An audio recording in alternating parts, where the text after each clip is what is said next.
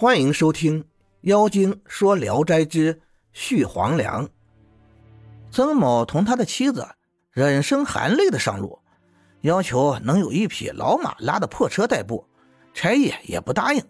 走了十里，曾某妻子脚小无力，快要跌倒，曾某用手搀扶着他走。又走了十里，自己也疲惫不堪。忽然见前面有一座高山，直插云霄。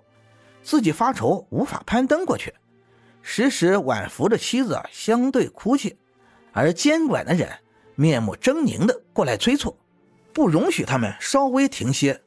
又看到了太阳西斜，晚间无处可以投宿，不得已就弯着腰，深一步浅一步的走着。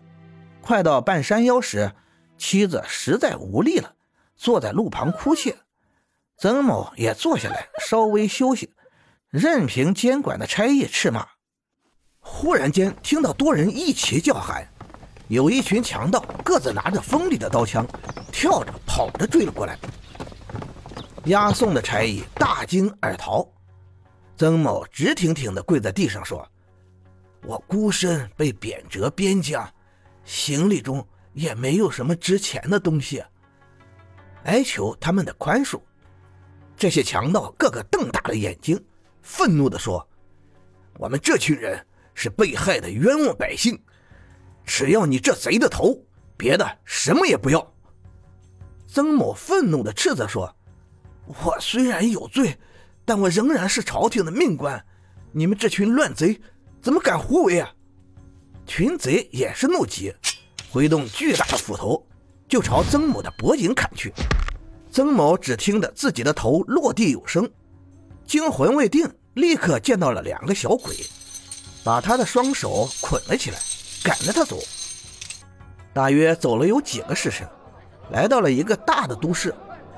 不多时，看到一座宫殿，大殿之上坐着一位相貌很丑陋的阎王，靠在一个长长的几案上，在决断鬼魂的祸福。曾某急忙向前，匍匐跪在地上，请求阎王宽恕。阎王翻看着卷宗，才看了几行，就勃然大怒地说：“这是犯了欺君误国的罪啊，应当放到油锅里去炸。”殿下无数的鬼在应和着，声如雷霆。马上就有一个巨鬼把曾某给抓了起来，摔到了台阶之下。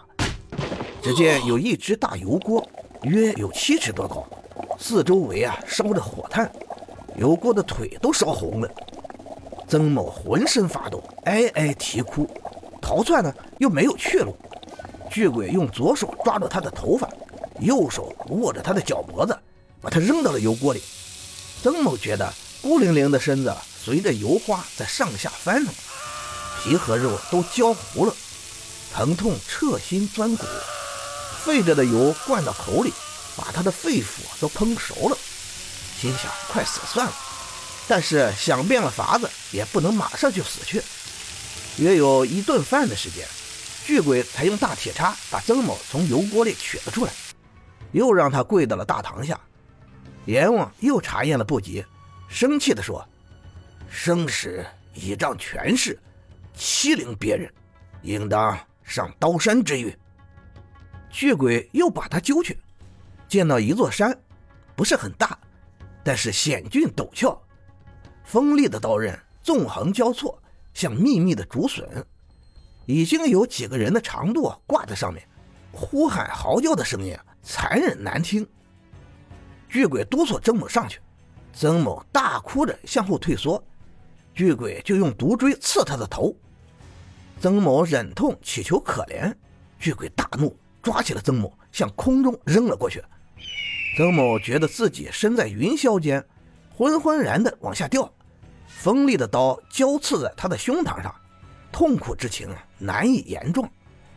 过了一会儿，由于他的身体太重，向下压去，被刺入的刀口渐渐大了。忽然，他从刀上脱落下来，四肢蜷曲着。巨鬼又撵着他去见阎王。感谢您的收听，您的支持是我持续创作的最大动力。如果喜欢，请关注订阅。朋友们，我们下期再见。